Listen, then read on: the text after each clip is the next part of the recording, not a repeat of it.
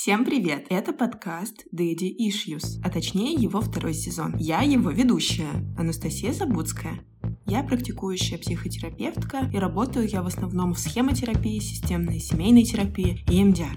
Вообще, это подкаст про семейные отношения. Но, конечно, даже одна конкретная семья существует в каком-то социальном контексте. И мне кажется важным рассматривать то, что происходит с нами на разных уровнях.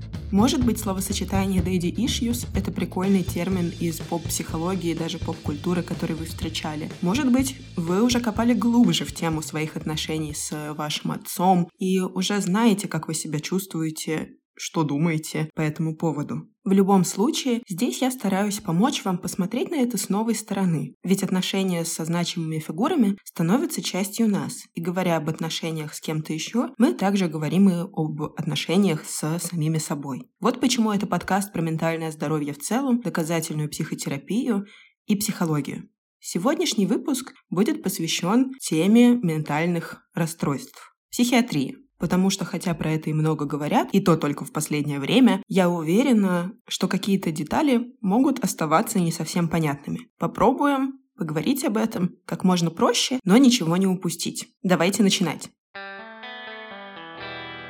Ну что, готовы узнать, какое, какое в моей практике, практике ментальное расстройство чаще всего связано с тем, что у вас были проблемы с отцом? Думаю, вы все с нетерпением ждете узнать. Окей, в конце этого выпуска я постараюсь дать ответ, но давайте вспомним, что этот вопрос сам по себе уже содержит какую-то идею о четких связях, если А, то Б, а наша психика не работает настолько просто. Но если серьезно, мы все, кажется, очень любим доказательность. Офигеть просто как любим. Уже поняли, что это какой-то знак качества, какая-то такая звездочка. Если она наклеена, тогда все, берем, покупаем, отлично. Мы научились ставить под сомнение, в том числе какие-то диагнозы, что мне поставили вегетососудистую дистонию. Ура, но я уже знаю, что это какая-то хрень. Мне прописали тенотен. Спасибо, не надо. Я уже знаю, что в интернете можно найти список фуфломицинов и проверить, есть ли там это прекрасное лекарство. Это все хорошо. Ну, думаю, что это довольно классно, что мы умеем ставить под сомнение те вещи, которые когда-то рассматривали как аксиомы. Но я бы все-таки хотела, чтобы мы попробовали разобраться,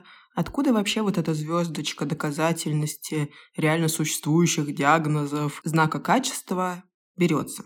Мы поговорим про такие буквы, как МКБ, ДСМ, про то, откуда вообще берутся-то ментальные расстройства, какая здесь роль семьи, наших любимых отцов, все эти завораживающие и таинственные штуки, которые мы вроде как понимаем, но давайте будем честны, не все люди являются специалистами, если узнали про то, что ВСД – это дурацкий диагноз. Лайк, если вам его ставили, да, как говорится.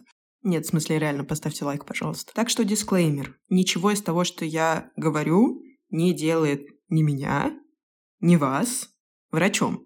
Это очень важно. Ну а если у вас возникает вопрос, окей, Анастасия Забудская, практикующая терапевтка, почему ты тогда вообще про это тут нам будешь рассказывать, с чего бы нам тебе верить? Я думаю, что стоит ответить на вопрос мироздания, а именно, чем же отличаются психотерапевт, психолог, клинический психолог, психиатр, психоаналитик. На этот вопрос я отвечала буквально в первом выпуске подкаста, кажется, и давайте честно, каждый человек, который работает в сфере ментального здоровья, уже писал наверняка пост о том, почему это вообще существуют все эти слова и как между собой отличать этих специалистов, кому идти, потому что ну, это реально непонятно. Особенно терминология в российском исполнении. Давайте сейчас попробую объяснить, и таким образом заодно и подтвердить свое право на рассуждение по этому поводу.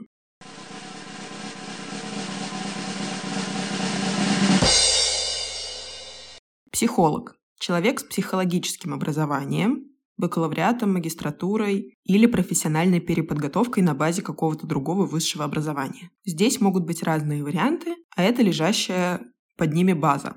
Клинический психолог – это человек, окончивший специалитет, то есть пять лет отучился, по программе «Клиническая психология», либо прошедший профессиональную переподготовку на базе своего высшего образования. Вот это вот я. Я отучилась на психолога, а уже затем приобретаю название клинического психолога, проходя профессиональную переподготовку.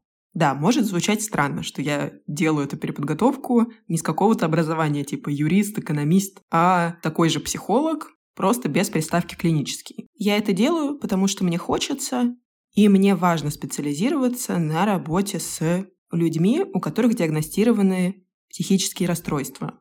Это то, что делает такого психолога клиническим. Вы могли подумать, а, теперь все понятно, но, к сожалению, нет. Дальше будет хуже. Потому что это не значит, что психолог без приставки клинический не работает с психическими расстройствами. И это абсолютно не значит, что психолог обычный, условно, будет работать с ними хуже, чем любой рандомный клинический психолог. Да вообще нет. Вы спросите, чего? Ты настолько запутала. Я вам скажу, понимаю, это правда. Но давайте посмотрим на еще одну ступеньку образования, которая есть у любого уважающего себя человека в этой области работающего. Это подходы. Образование в каком-то конкретном подходе или же связанные с какими-то конкретными запросами, например, там курс по работе с расстройствами пищевого поведения, с расстройствами настроения, депрессии и так далее. Но в первую очередь, конечно, мы говорим про подходы или какие-то школы психотерапии. В начале подкаста я говорю, что я вот такая-то, такая-то терапевтка, называю слова системная, семейная, EMDR, схема, и это те подходы, в которых я также обучилась. Другими являются, например, гештальт-терапия, психоанализ, терапия принятия ответственности, сфокусированная на самосострадании терапия, психодрама, позитивная психотерапия и много чего еще. Этим вещам учат уже, как правило, в частных образовательных учреждениях, негосударственных. И, конечно, много информации мы добираем уже сами из учебников, каких-то бесконечных вебинаров, мастер-классов, руководств и так далее. Если вы обратите внимание, во всех этих школах есть единое слово, корень, терапия. То есть терапия принятия ответственности, системная семейная психотерапия, схемотерапия, когнитивно-поведенческая психотерапия. И по-хорошему именно такое обучение какой-то терапии делает специалиста психотерапевтом. Звучит логично. Мы взяли слово «терапия», на нее обучились, стали терапевтом. Так это и работает за рубежом. Например, в американской модели. К слову, там стать психотерапевтом можно, имея образование социального работника. Это тоже отдельная учеба. Но сейчас не об этом. Таким образом, мне кажется довольно странным, если бы я и мои коллеги, отучившись на миллион вот этих психотерапий, не называли бы себя терапевтами. Да, это слово еще и красивее звучит на мой вкус лично, чем психолог, но Давайте будем честны. Нафига я даю бешеные деньги за то, чтобы отучиться на все эти терапии, если в итоге я не терапевт? а кто я? Такой экзистенциальный вопрос, извините, встает. Кто, кто я? я? Тем не менее, у того, как это видит российское законодательство, настроение немного другое, отличающееся от того, как это работает в других странах. Оно считает, что терапевтом, психотерапевтом, может являться человек, имеющий медицинское образование, то есть не клинического психолога и не психолога. Таким образом, ты сначала становишься, вероятно, врачом-психиатром, а затем проходишь переподготовку, отправляешься учиться всем тем же самым подходам, когнитивно-поведенческая психотерапия, экзистенциальная психотерапия. Короче, вы уже поняли, не буду повторять миллион раз, но это не какое-то другое место с другой когнитивно-поведенческой терапией для врачей. Нет, это абсолютно то же самое место, где за одной партой или за одной конференцией в Зуме будет сидеть человек с образованием психолога, клинического психолога и врача. Ну и, кстати, если это образование, на которое берут без этих условий, там может сидеть еще и юрист, который решил стать психологом, но все же, как правило, есть вот этот порог входа, что у тебя должно быть одно из вот этих образований. Врач, психолог, клинический психолог. Ну так вот, и вот они все трое, сидя в этой несчастной конференции в Зуме, получают одни и те же знания, и именно эти знания позволяют им заниматься психотерапией. То есть без этих знаний едва ли мы можем так это назвать. Поэтому на сайте какой-нибудь клиники вы можете спокойно увидеть врач-психотерапевт. Это будет означать именно это. Человек получил медицинское образование и затем отучился на какой-то подход к психотерапии. Если написано врач-психиатр, вероятно, он этого не делал.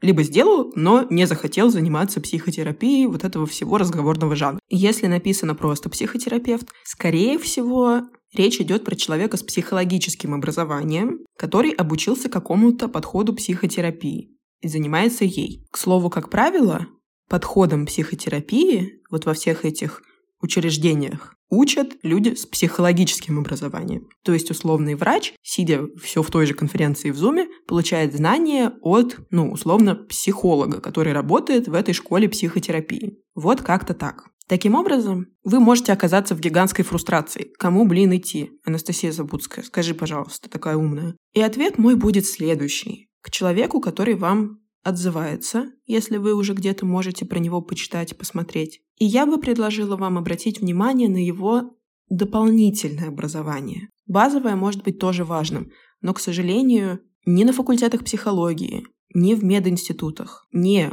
учат подходам психотерапии. Им учат отдельно. И поэтому стоит посмотреть, когда в последний раз человек проходил какие-то свои переподготовочки.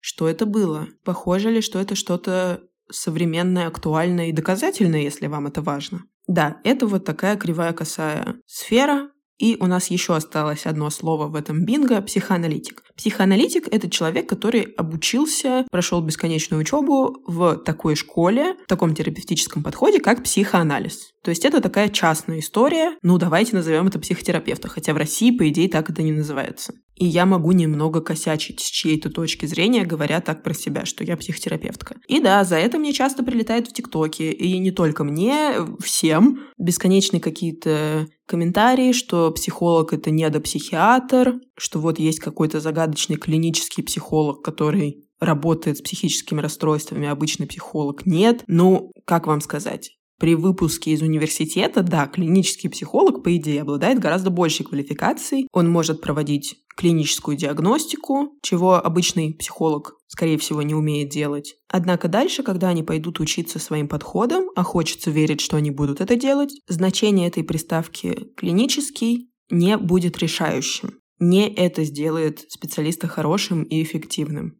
И теперь вы еще и, кажется, знаете, почему психологи все время учатся и, соответственно, все время ноют про то, как много им приходится учиться. Мы это делаем, потому что это правда. Простите нас. Надеюсь, что стало понятнее. Отправьте этот выпуск всем друзьям, кто задается этим вопросом. Ну хорошо. Итак, говоря про диагнозы, мы можем встретить такие аббревиатуры, как МКБ и ДСМ. Аббревиатуры, на которые очень любят ссылаться. Что это? Панацея ли это священное писание какое-то? Я вам расскажу секрет. Вам не нужно открывать эти штуки и становиться в них экспертом. Пожалуйста, оставьте людям их работу. Это намного сложнее, чем потыкать в книжку и по ней пытаться поставить диагноз. Так не работает. Но тем не менее, я расскажу, что это вообще такое, для того, чтобы в следующий раз, наткнувшись на эти аббревиатуры, вы могли понять, о чем идет речь и в чем между ними разница. МКБ – это международная классификация болезней. По сути своей, это медицинский справочник, который был создан Всемирной организацией здравоохранения для классификации различных заболеваний. Причем не только психических, вообще в целом всех. Это нужно для того, чтобы специалистам и ученым, кстати, тоже во всем мире было проще заниматься своим делом. То есть в целом были данные о разных болезнях и тому, как их отличать друг от друга. У МКБ, то есть международной классификации болезней, можно встретить черточку и циферку после самой аббревиатуры. Например, МКБ-10, МКБ-11. Это так называемые пересмотры. То есть со временем что логично, мы идем вперед, и выходит новая версия классификации. Сейчас актуальна МКБ-11, то есть 11 пересмотра. Она была рекомендована к использованию Всемирной организации здравоохранения с начала 2022 года.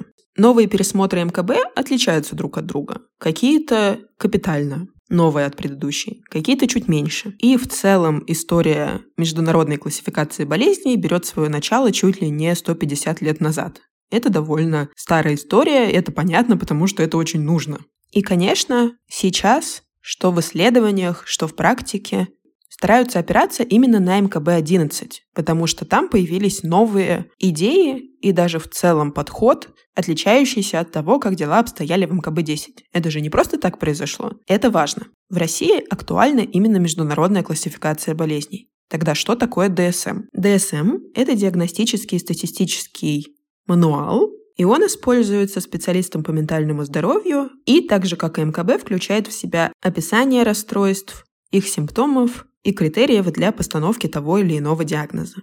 Черточка с циферкой после DSM тоже может стоять. Сейчас актуально DSM пятого пересмотра, DSM-5. МКБ-11 довольно близко к DSM-5 больше, чем МКБ-10 к ДСМ-4. Если за МКБ стоит Всемирная организация здравоохранения, то за ДСМ стоит Американская психиатрическая ассоциация. Последняя версия DSM была опубликована в 2013 году. Что еще интересно, DSM будучи разработанной Американской психиатрической ассоциацией, имеет дело именно с ментальными расстройствами, в отличие от МКБ, которая является классификацией болезней в целом. Наш организм большой, и не только на нашем ментальном здоровье все сошлось, очевидно. Отчасти в связи с этим у ДСМ есть такая цель, функция, как то, что ее используют в научных исследованиях, в то время как МКБ в основном направлена на то, чтобы была такая близость к универсальности диагностики в разных точках мира. В целом, исследователи этой темы, разницы между разными классификациями, говорят о том, что постепенно путь, дорога лежит к интеграции, такой гармонизации между двумя системами диагностики. Есть и психические расстройства, включенные в одну классификацию, но отсутствующие в другой. Например, длительное расстройство горя появляется в МКБ-11, но отсутствует в DSM-5. Или очень известный пример – это сложное или комплексное посттравматическое стрессовое расстройство.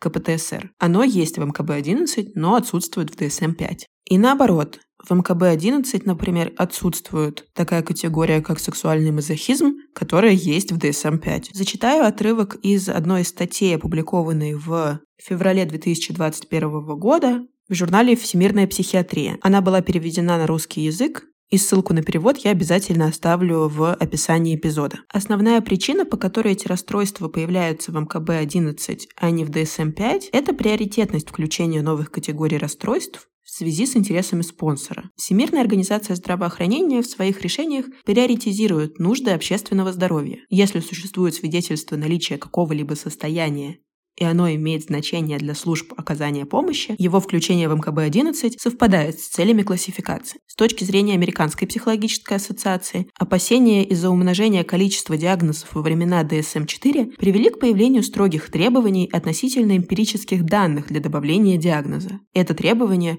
было таким строгим во времена разработки DSM-5, что только несколько предложенных диагнозов были одобрены для добавления. Всего 26 расстройств появляются в одной системе, но не в другой, из которых 9 расстройств включены в МКБ-11, но не в DSM-5, а 7 расстройств включены в DSM-5, но не в МКБ-11.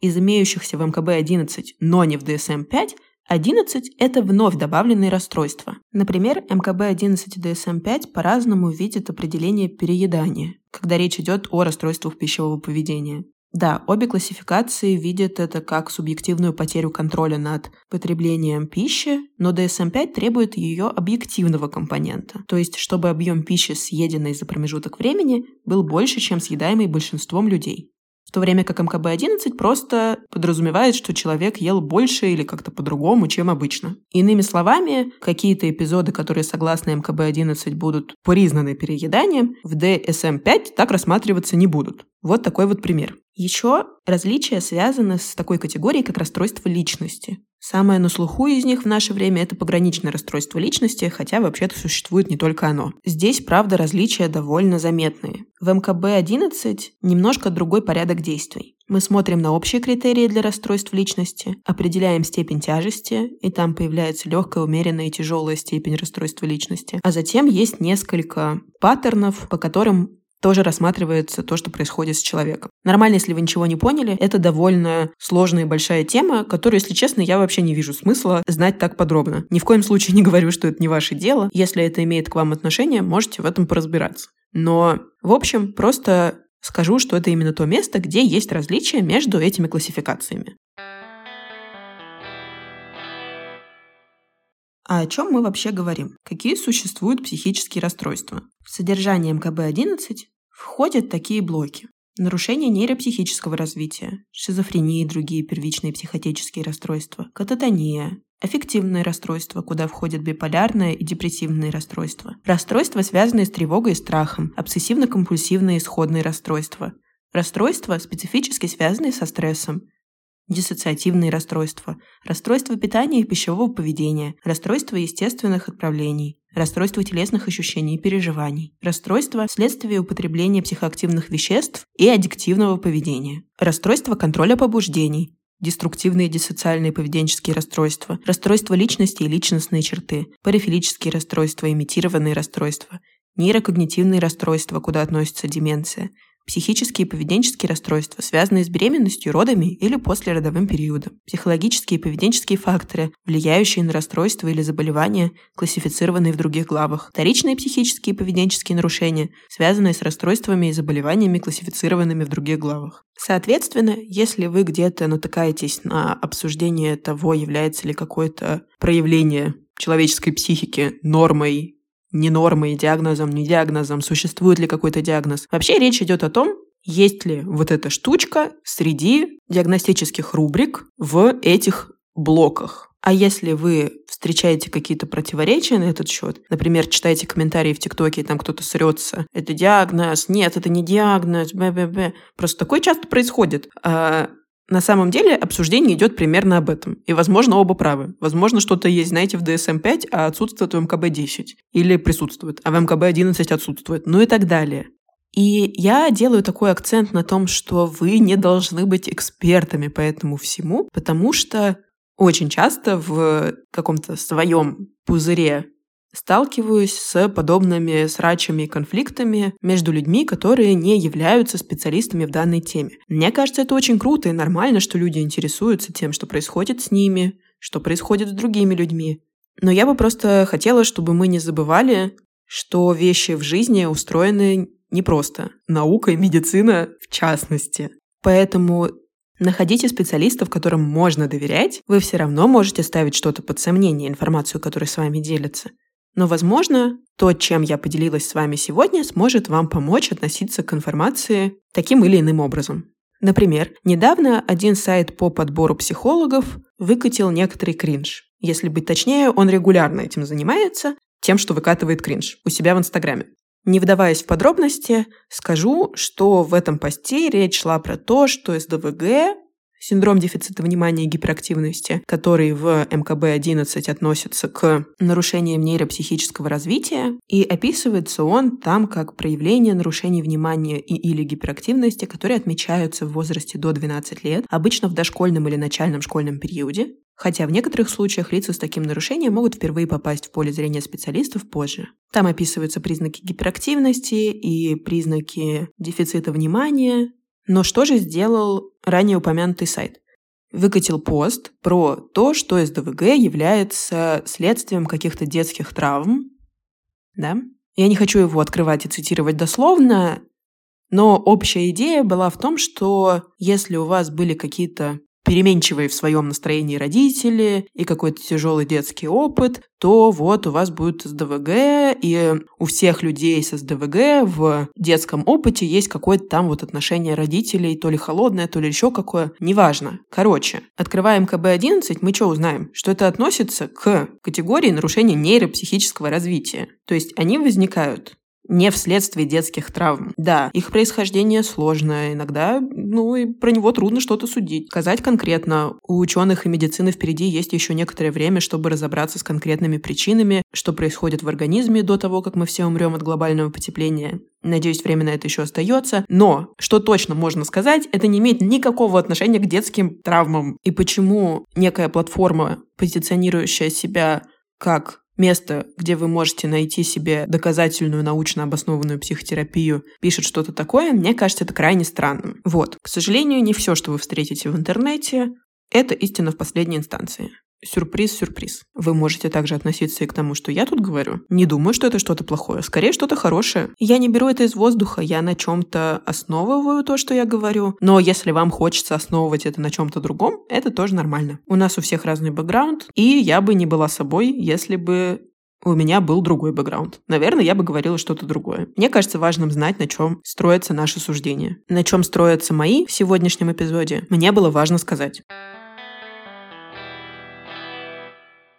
Откуда же берутся все эти ментальные расстройства? В основном, на данный момент времени мы отталкиваемся от так называемой биопсихосоциальной модели. В своем названии она уже содержит общую идею. Есть биология, социум и психика. И если каждая из этих прекрасных областей внесла соответствующий вклад, мы можем столкнуться с ментальным расстройством. Приведу пример. Что относится к биологии? Ну, во-первых, генетика, иммунитет, какие-то физические ограничения, которые есть у человека, предрасположенность, иными словами, наследственность. Что такое социум? Это экономическое положение, Положение среди сверстников, то есть то, что происходит в какой-то социальной группе. Религиозный контекст, культура вокруг, что-то, что транслируется в этом социуме. Или можно еще сказать, что это привилегии.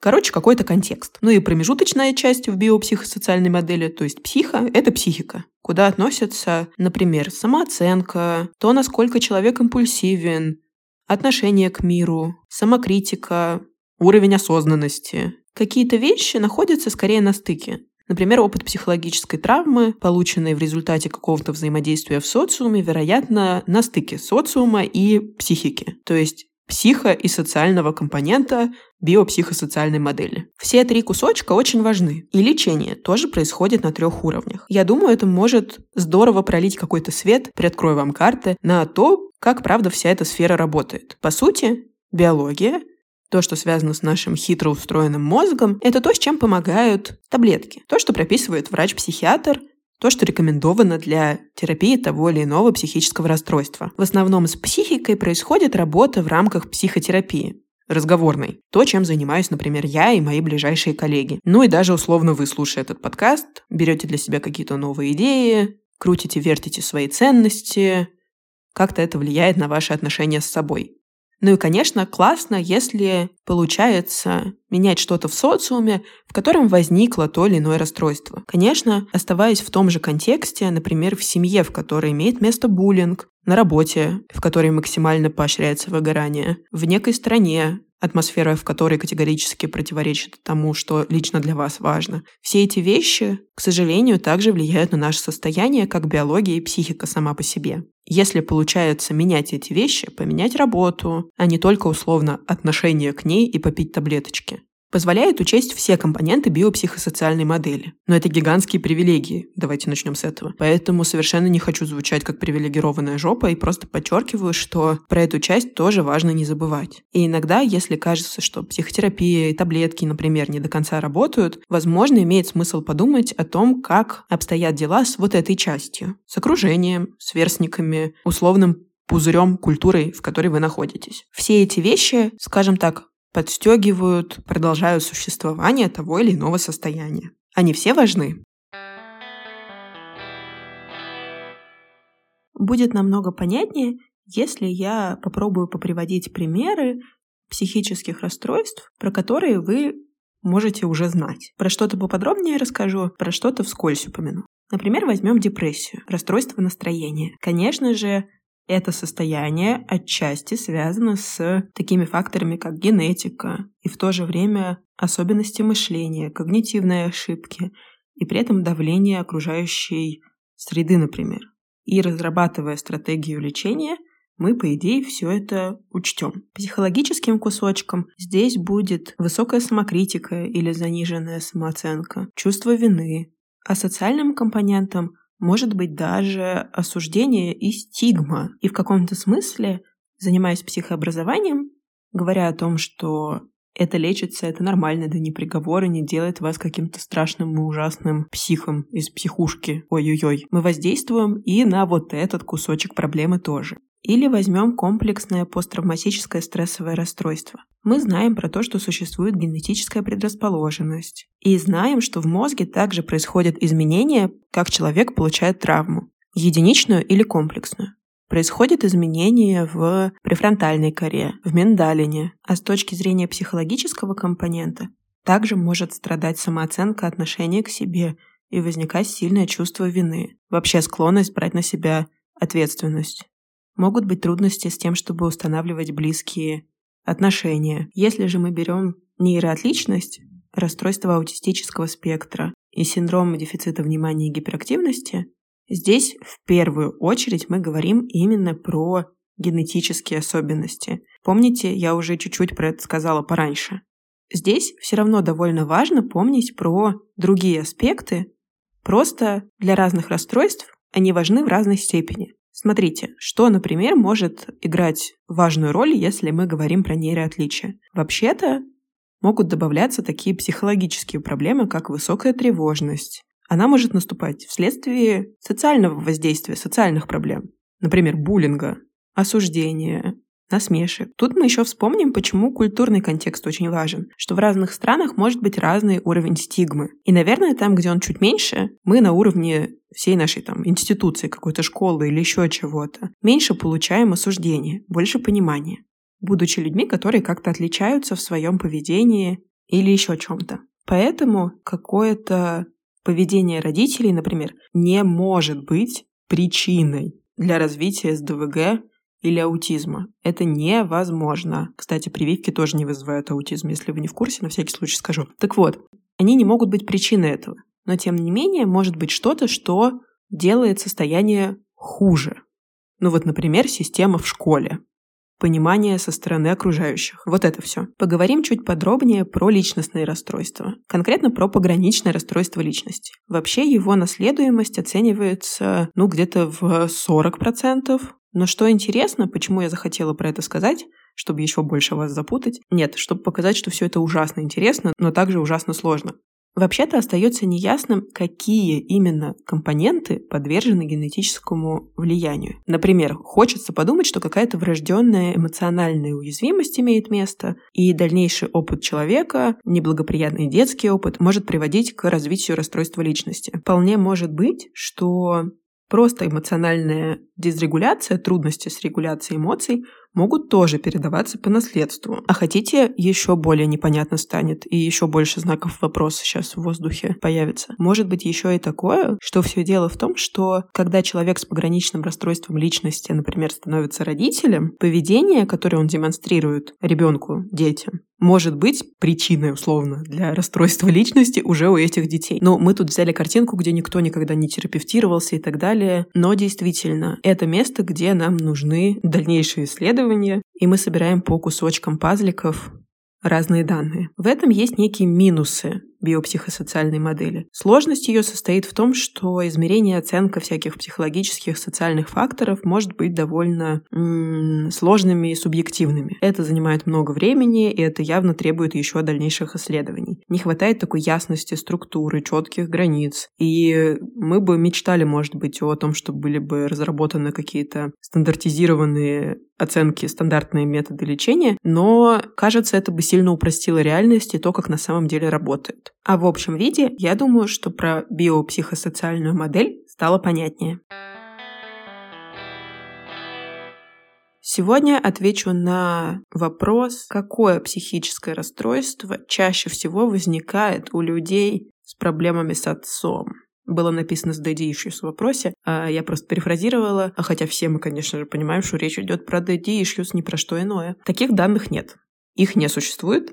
Ответить вам на этот вопрос с точки зрения какого-то универсального человеческого знания я не могу. Могу только сослаться на свой опыт и на опыт пары коллег, с которыми я это обсудила. Но это все еще не делает этот ответ, не знаю, правильным или универсальным. Исключительно опыт меня и еще парочки человек.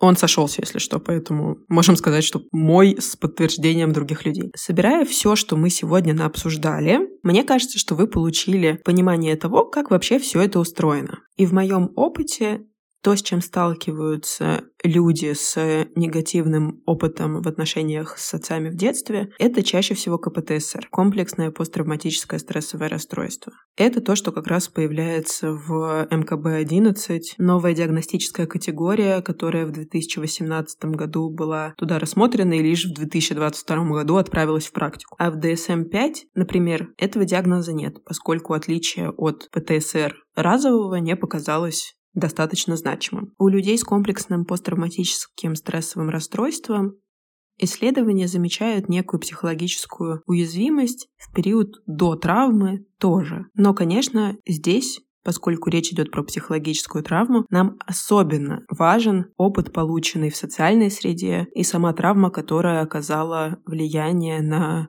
психологический фактор. Например, один из методов диагностики, который используется с, в работе с комплексным посттравматическим стрессовым расстройством, является так называемый опросник неблагоприятного детского опыта. Сейчас я приведу в пример несколько пунктов из него. Например, такие. Родитель или любой взрослый человек часто или очень часто ругал, оскорблял или унижал вас. Или вел себя таким образом, что вы боялись физически пострадать. Родитель или любой взрослый человек часто или очень часто толкал, хватал, шлепал вас, или бросал что-либо в вас, или хоть один раз ударил вас так сильно, что у вас остались следы или травмы. Вы часто или очень часто чувствовали, что у вас не было достаточно еды, вы вынуждены были носить грязную одежду, никто о вас не заботился. Ваши родители находились под слишком сильным влиянием алкоголя или наркотиков, чтобы заботиться о вас или отвести вас к доктору, когда вам нужна была помощь. К сожалению, есть немало людей, которые утвердительно отвечают на эти вопросы, и этим взрослым человеком, персонажем этих вопросов,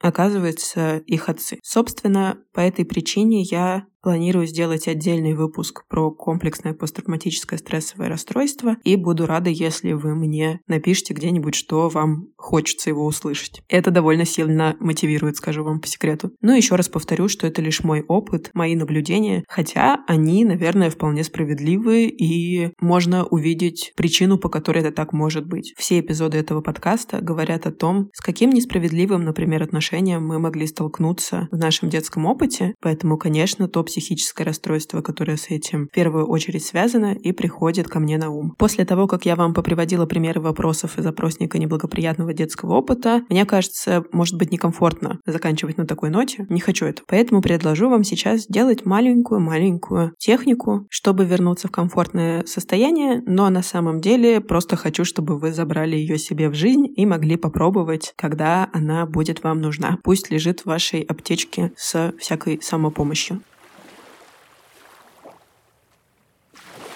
Попробуйте сейчас обратиться к какому-то хорошему, радостному или позитивному воспоминанию.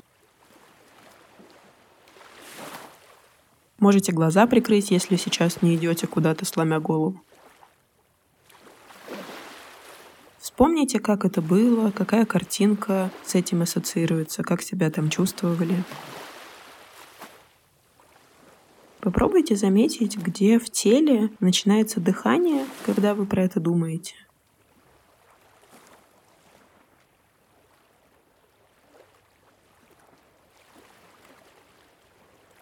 Вдох.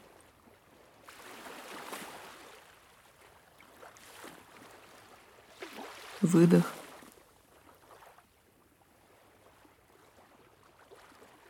И положите руку на это место. Подышите какое-то время, обращая внимание на свои ощущения в этой области и в других, где что-то можно заметить.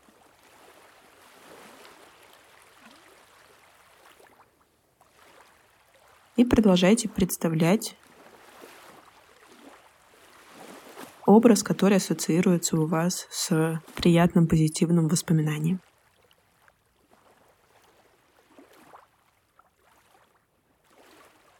Я бы хотела, чтобы вы намеренно сфокусировались на дыхании, на месте, где оно в теле начинается, и заметили для себя, чем это дыхание отличается от того, как вы обычно дышите. Может быть, оно более медленное, более глубокое.